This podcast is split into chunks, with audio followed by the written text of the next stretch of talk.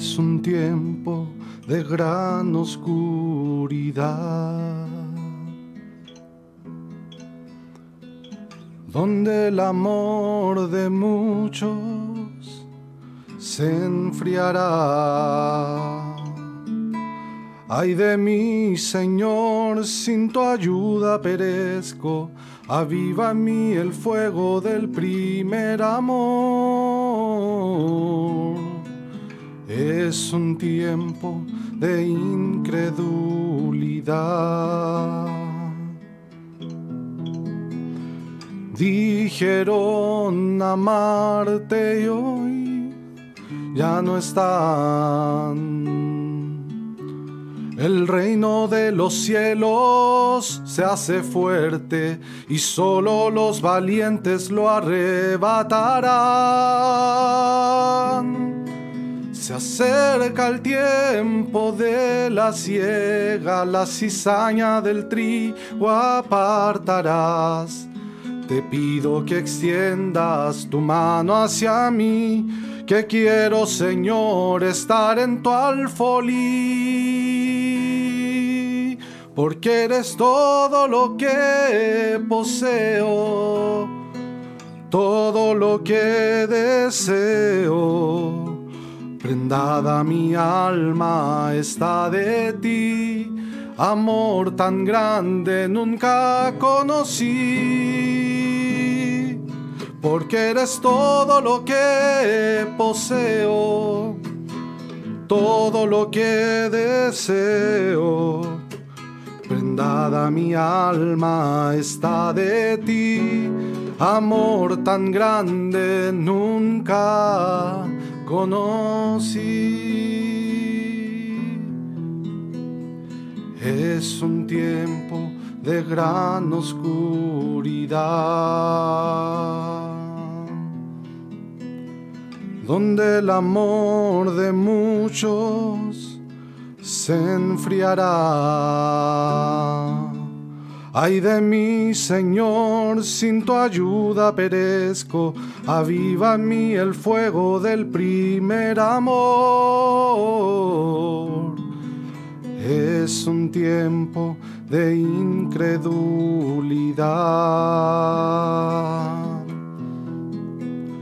Se manifiesta en gran manera la maldad pero en todo lugar ya existe una novia, la apostasía ella no la vencerá. Se acerca el tiempo de la siega, la cizaña del trigo apartarás. Te pido que extiendas tu mano hacia mí, que quiero, Señor, estar en tu alfolí porque eres todo lo que poseo, todo lo que deseo. Prendada mi alma está de ti, amor tan grande nunca conocí, porque eres todo lo que poseo, todo lo que deseo prendada mi alma está de ti.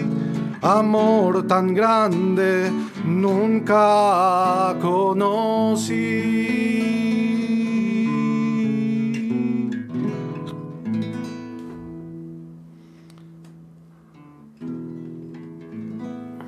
Amén.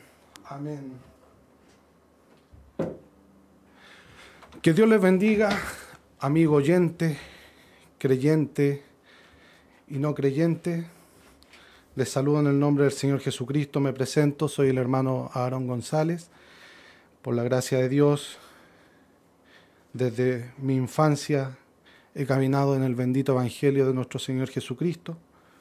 Eh, quiero hacer un, pequeño paréntesis y, pedir disculpas a los oyentes que están en línea por, por la demora, por, ya que tuvimos problemas técnicos pero sabemos que Dios no se, no se adelanta ni se atrasa, Él siempre llega a tiempo.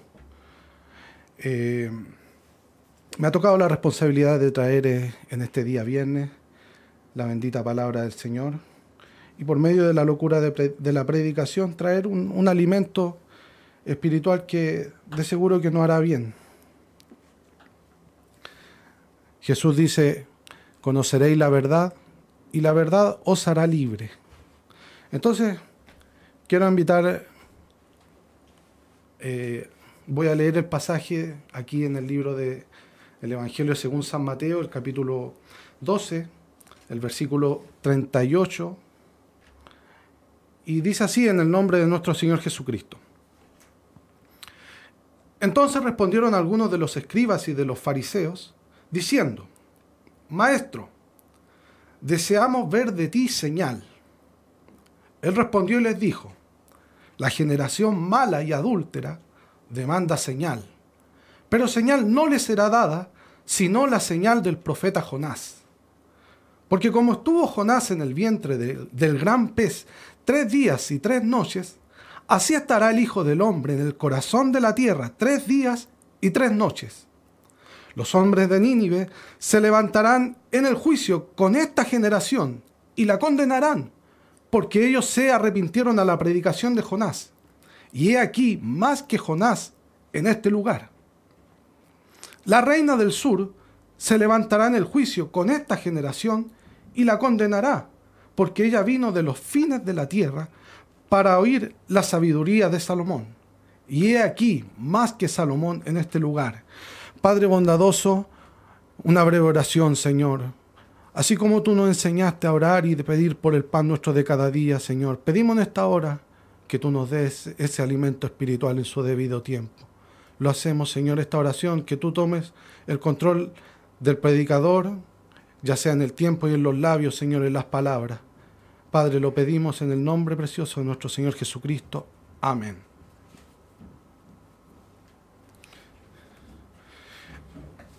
Los fariseos, habiendo visto este ministerio de este hombre llamado Jesús caminando sobre la tierra, ellos notaron que este hombre, este joven maestro, era muy diferente a los demás que había en, Israel. Él, a diferencia de, de los otros maestros, su ministerio venía acompañado con, sanidad a los enfermos, echaba fuera demonios y aún más, él podía discernir los pensamientos que habían en la gente. Eso causó, esa diferencia causó una confusión en los fariseos, porque ellos esperaban en ese tiempo el cumplimiento de la profecía en que los profetas allá en el antiguo pacto establecieron que vendría el Mesías hecho carne, Dios habitando en medio de su pueblo, en una forma humana. Ellos estaban expectantes con eso, pero al ver el ministerio, al ver las obras de este joven maestro, se hallaron confundidos, porque ellos esperaban algo distinto a lo que este hombre de Galilea les ofrecía. Aún así, este ministerio sobresaliente que acompañaba a Jesús en lo secreto, en lo privado, fue reconocido y autenticado por los fariseos. Hubo un hombre principal de los fariseos llamado Nicodemo, quien él vino de noche y tuvo una entrevista con Jesús y en esa entrevista él le declara y le dice, maestro, sabemos que tú has venido de Dios, porque nadie puede hacer las obras que tú haces si Dios no está con él. En privado, todo el, mundo religioso reconoció que este hombre era especial y que lo que, lo que él había dado, lo que él traía, era un ministerio de Dios. Pero en público, estos mismos fariseos le dieron el nombre más bajo que se le podía dar a un hombre. Le atribuyeron que era un Belcebú, que él hacía milagros por medio de Belcebú, o sea, hacía brujería. Esta, aún así, este, este desplegar de esta señal tuvo, tuvo un, un ingrediente adicional que ellos esperaban de este hombre que se cumpliera lo que Dios había establecido por medio de Moisés, que tenía que cumplir un profeta. Moisés allá en Deuteronomio 18:15, él les dice, profeta como yo te levantaré en, el, en medio de mi pueblo, y a este oiréis. Entonces cuando los fariseos y los escribas, aquellos que tenían tenían la obligación de reconocer por medio de la escritura a este hombre llamado Jesús y reconocer que él era el cumplimiento a todo lo que estaba escrito por los profetas, estos hombres desearon ver de él una señal y le dicen, maestro, deseamos ver de ti señal. Jesús, este, este pueblo judío era conocedor. Ellos sabían que Dios, allá en el antiguo pacto, le había dado señales a los que se decían ser profetas. Moisés les dijo que si, ese, si, un profeta hablaba y eso no venía a cumplimiento, tal hombre fuera cortado del pueblo. Pero si llegaba a cumplirse, entonces Moisés le dijo, a este oiréis. Entonces, entonces, y los judíos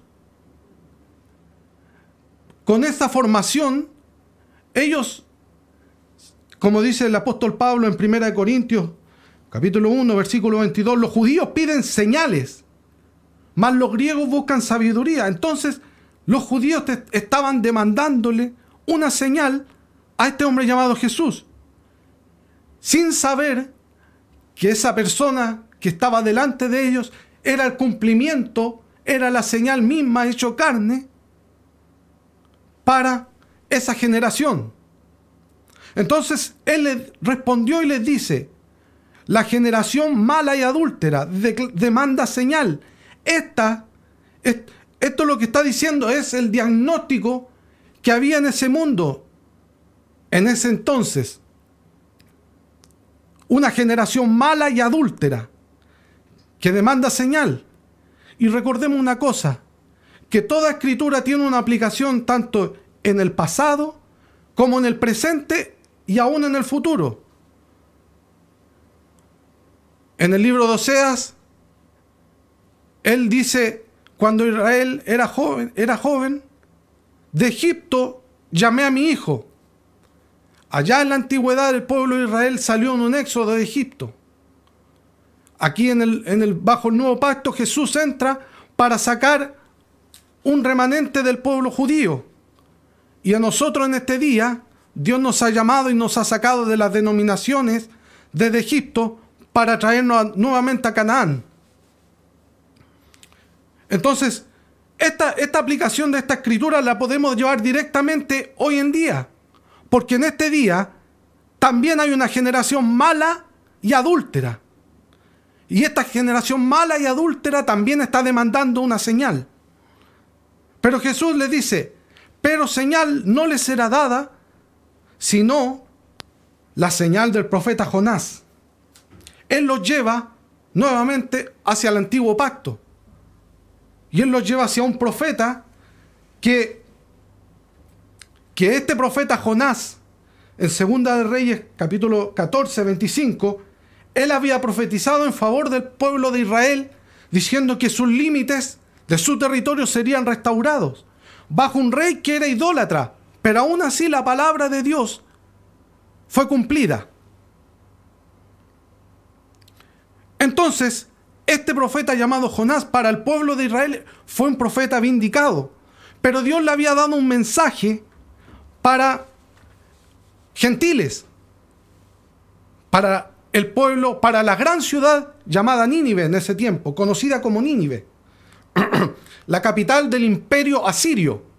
Él tenía un mensaje para ellos, pero como israelita, él no quería tener acercamiento contra un pueblo, una nación idólatra, una nación pagana, una nación religiosa, una nación que no conocía a Dios, que no lo tenía en su noticia. Entonces este hombre, muchas veces nosotros pensamos que este hombre era un, era un renegado, era un irresponsable, porque él hizo todo lo contrario a lo que Dios le había señalado. Dios le había dicho que se fuera hacia el oriente y él, huyendo de la presencia del Señor, él tomó un barco en dirección a Tarsis, o sea, hacia el otro extremo. Él pensaba que estaba, lo que estaba haciendo de seguro que él mismo, él mismo cuando estaba en el barco, él reconoció que él estaba fuera del plan de Dios. Pero para Dios no hay casualidades. Él en su gran propósito, él tenía preparado un gran pez. No sabemos qué pez era. Porque el mundo científico dice que pudiera haber sido una ballena. Que es, perdón, es imposible que hubiera sido una ballena porque su fauce no hubiera podido tragar al profeta. Pero la Biblia no especifica, sino lo único que dice que Dios tenía preparado un gran pez para tragarse a ese hombre. Y ese pez, una vez que comió a ese se tragó al profeta, ahora podemos ver que ese, ese pez se va a descansar y emprende un viaje en las profundidades de las aguas hacia Nínive. Esa nación, había hombres allá que adoraban al dios pez. Ellos creían en eso. Habían pescadores en una isla que ellos adoraban a, a un dios en forma de pez.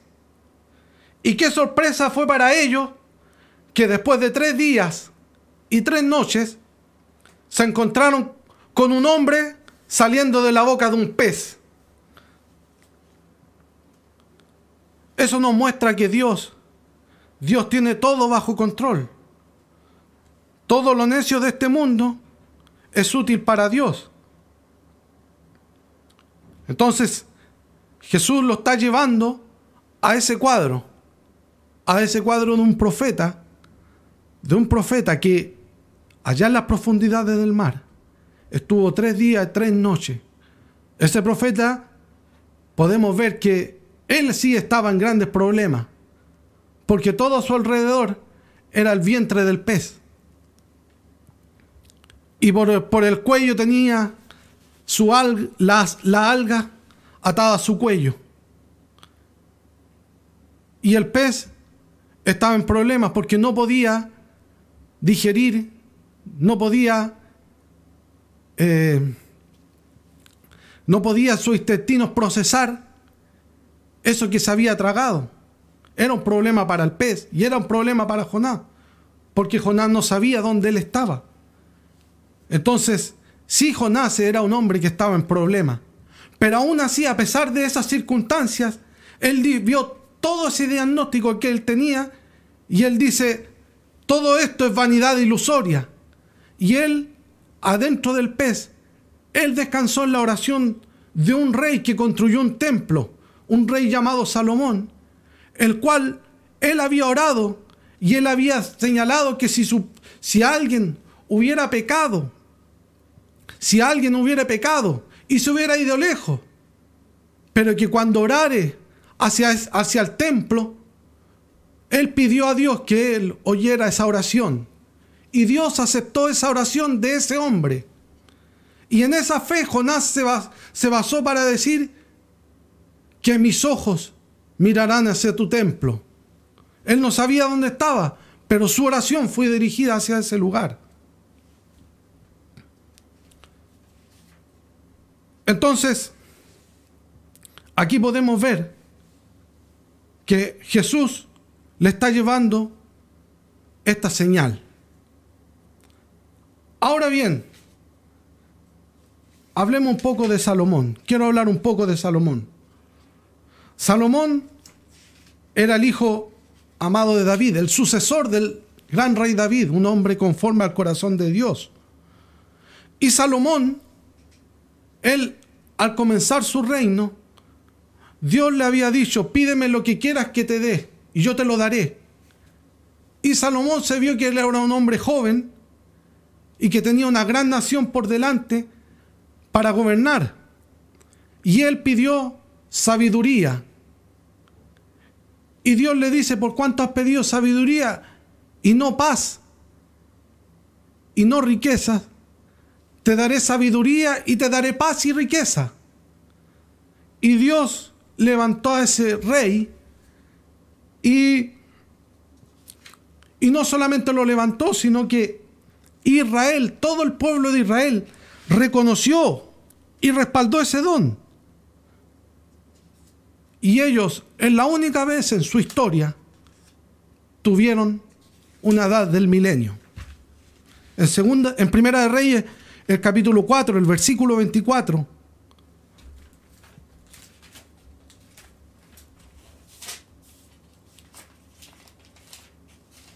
vamos a ver cómo, cómo este pueblo de Israel estaba viviendo bajo, bajo este reinado.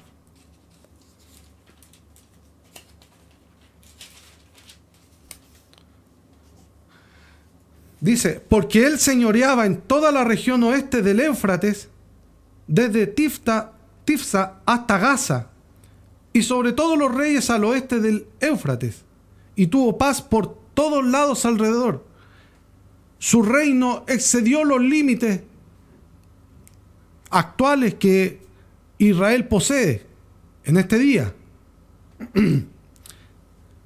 y, y no solo eso, Judá e Israel vivían seguros, cada uno debajo de su barra y debajo de su higuera, desde Dan hasta Beerseba, todos los días de Salomón. ¿Qué quiere decir esto? Que por este don y por aceptar ese, ese don, Israel tuvo paz en todo su territorio. Cada uno vivía seguro y, y no solo eso. En el versículo 34 se nos dice que para oír la sabiduría de Salomón venían de todos los pueblos y de todos los reyes de la tierra, a donde había llegado la fama de su sabiduría. O sea, los enemigos al ver que este don de discernimiento, que este don de sabiduría estaba en un hombre y que el pueblo había reconocido, estos reyes que vecinos no se acercaron a hacerle guerra, sino más bien fueron a oír a este don. Y no solo eso, tributaron también en beneficio de, de este reino de Israel. Y estos reyes al ir a visitar a Salomón, ellos recorrieron esas tierras contando del había oído lo que ellos habían visto. Y, este, y esta noticia llegó hasta ese lugar llamado Saba, que se nos dice históricamente que está al sur del desierto del Sahara, en África, donde allí había una reina, que cuando oyó ese, que había un don, que Dios estaba allá en Israel, ella tuvo el deseo de ver con sus propios ojos cómo operaba ese don.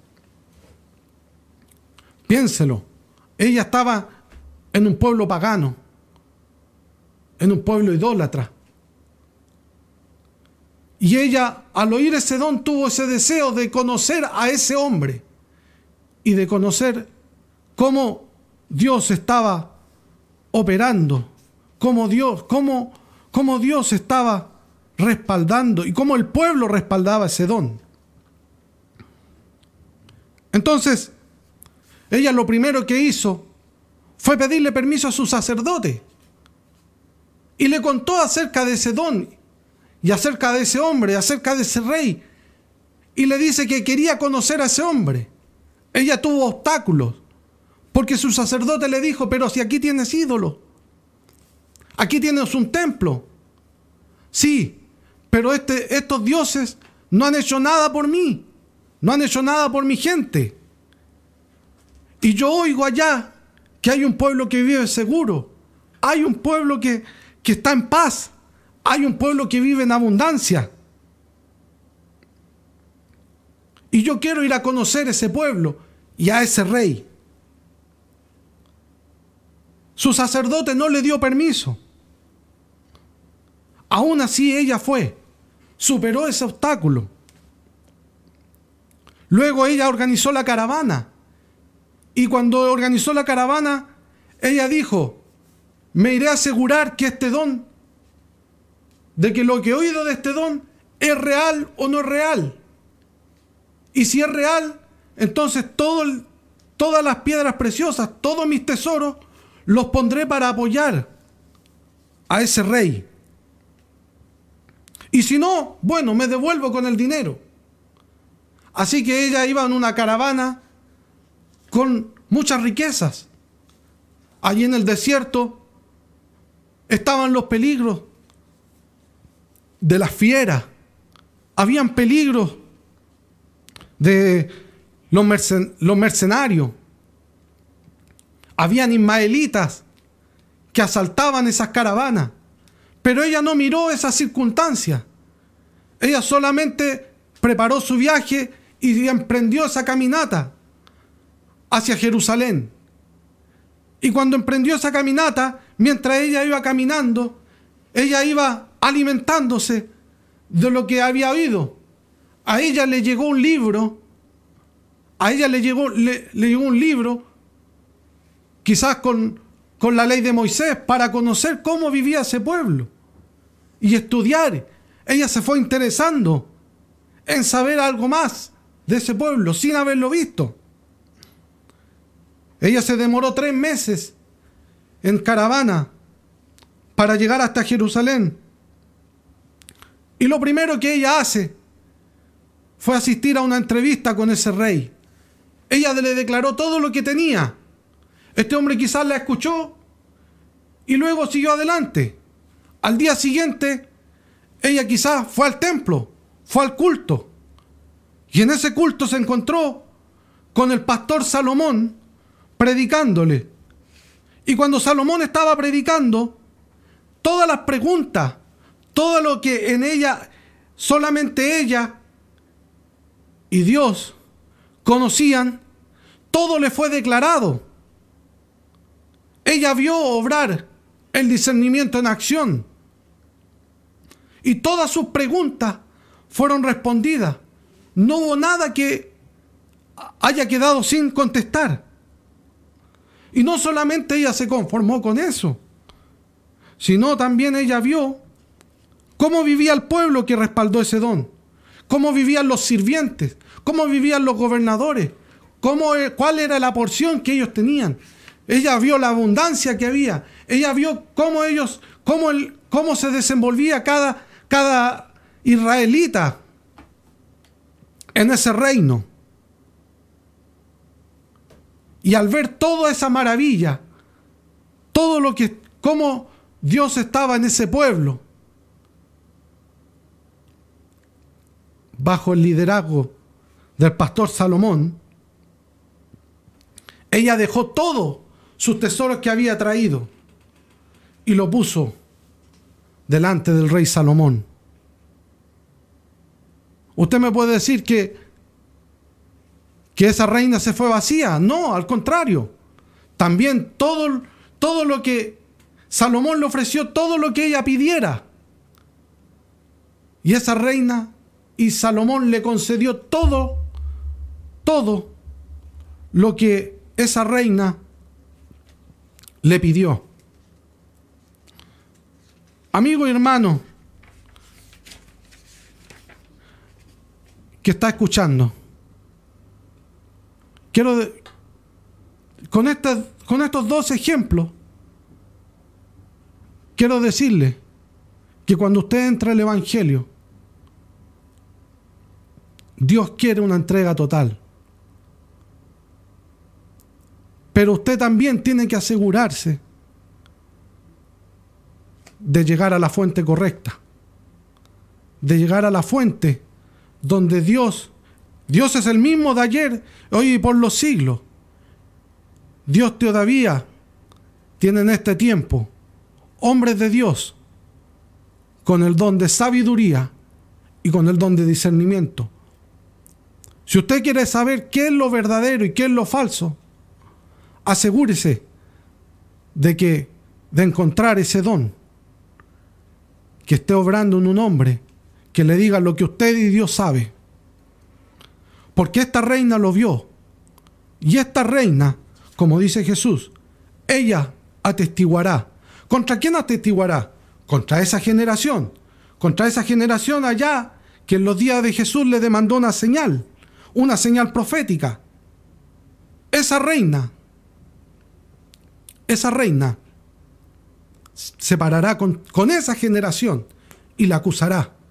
Porque allá en los días de Jesús, él mismo declaró que él era más que Salomón. Salomón en su reinado, aún con ese don de sabiduría, él terminó una vida idólatra y terminó una vida casándose con muchas mujeres. Pero este hombre llamado Jesús, Él vino a la tierra, murió por nosotros, por ti y por mí, hermano, que está escuchando. Y no solamente murió, pagó el precio por nuestros pecados. Y Él se levantó al tercer día. Y Él vive para siempre. Y ahora, en este momento, está como nuestro sumo sacerdote, intercediendo por nuestra confesión. Esta reina de Saba se parará con esa generación. Pero como dijimos en un principio, la escritura tiene doble aplicación, porque en este día también hay una generación mala, hay una generación idólatra, hay una generación adúltera, hay una generación religiosa en este tiempo. Dios dijo que en este tiempo final gente se amontonaría a oír fábula.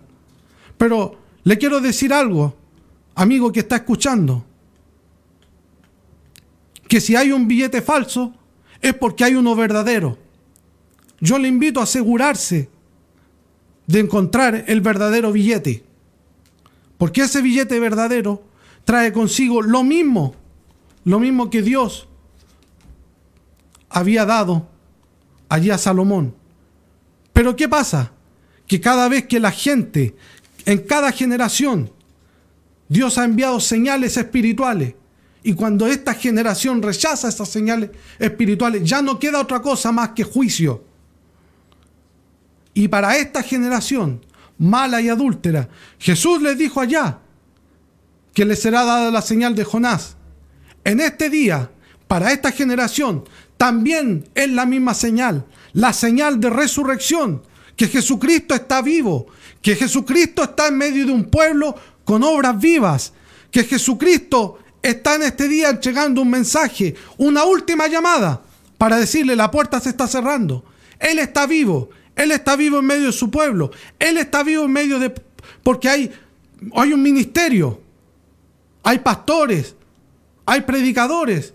Hay dones en medio de la iglesia. Y no solamente hay dones, también el Espíritu Santo está presente en este día con nosotros, obrando y dirigiendo esos dones. Esas son mis palabras en este día. Que Dios les bendiga Y este era, este era mi mensaje para este día. La generación mala y adúltera hoy está demandando una señal. Y Dios le está dando en este día la señal de que Él nuevamente está vivo. Él allá en la historia, allá en, el oscurantismo. La, iglesia pasó un periodo de oscurantismo, pero vino un hombre Lutero trayendo justificación. Luego vino Wesley trayendo santificación, un poquito más alto. Vinieron los pentecostales trayendo los dones, nuevamente restaurando los dones a la iglesia. Pero en este día, la persona de Jesucristo está en medio de su pueblo. Que Dios les bendiga en esta hora.